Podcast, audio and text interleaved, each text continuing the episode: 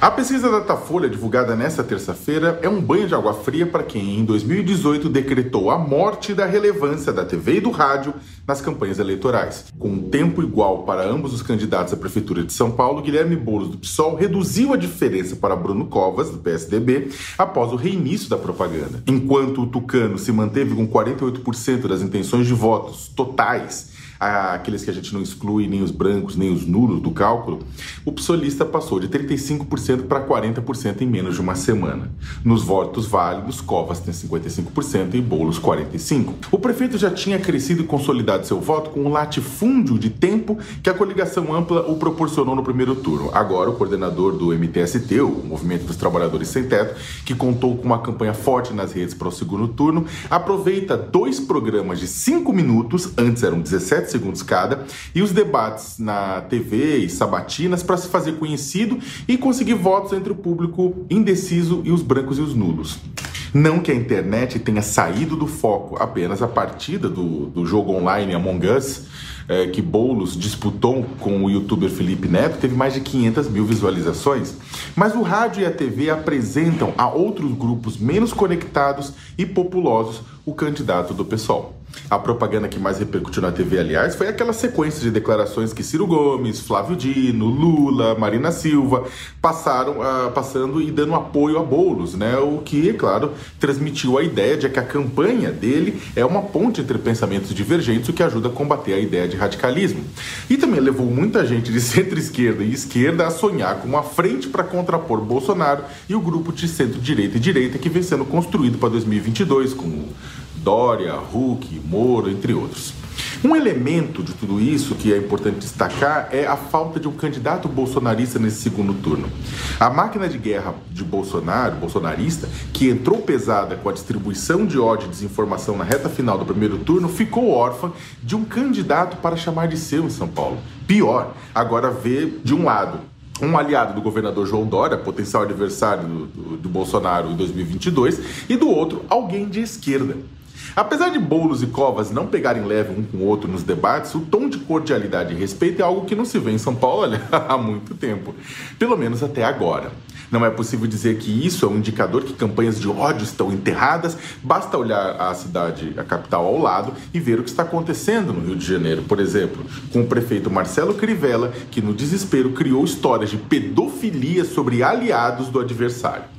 Mas a rejeição de Bolsonaro na casa dos 50% mostra que os paulistanos podem sim estar cansados tanto da insuficiência de políticas públicas do presidente da República, lembrando que aqui em São Paulo o alto custo de vida reduz bastante o impacto do auxílio emergencial nas famílias, mas também cansado de suas táticas de guerra. Há um desgaste do paulistano por conta da falta de esperança, sobretudo nas classes C e D e em quem votou no presidente em 2018. Vale lembrar que ele havia perdido parte significativa da classe média alta ao adotar um terraplanismo biológico durante a pandemia, sabe? Gripezinha, resfriadinho, todo mundo morre, e daí, aquelas coisas todas, né? O ex-governador Geraldo Alckmin, do PSDB, mesmo com o maior tempo de TV entre todas as candidaturas, não decolou em 2018. As redes sociais fizeram a diferença e catapultaram Bolsonaro. Naquele momento, a ultrapolarização e o antipetismo favorecia a lama que se estabeleceu na campanha e todo aquele clima de ódio. Ela deve voltar em 2022? Sim, mas não se sabe se terá a mesma força. Olha, e um outro ponto, né? Um ponto que acho também importante abordar com vocês. O adiamento da eleição pode ter prejudicado Covas. O prefeito né, reafirmou no programa Roda Viva nesta segunda-feira que não há uma segunda onda de Covid atingindo o município de São Paulo. Independentemente ao nome que se dê ao aumento na ocupação de UTIs em hospitais públicos e privados por conta da, da doença, o fato é que o adiamento das eleições devido à pandemia pode sim ter prejudicado o Tucano. Né? Lembra que as eleições eram para ser em outubro, foram jogadas um mês para frente.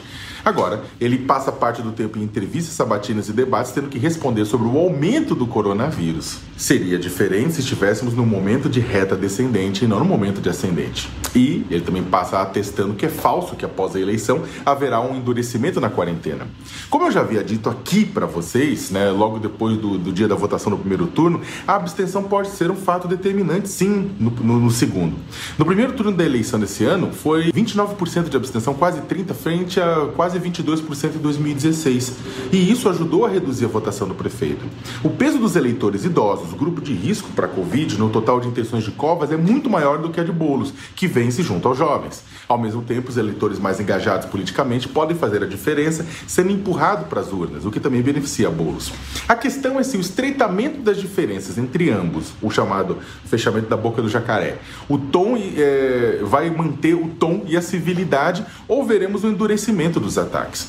Covas deve investir em afirmar que São Paulo quer paz e tranquilidade, colando a pecha de radical em bolos, que por sua vez deve insistir nos problemas com creches em torno de Ricardo Nunes, candidato a vice na chapa de Covas, e forçar o prefeito a falar mais da pandemia e o que fará depois.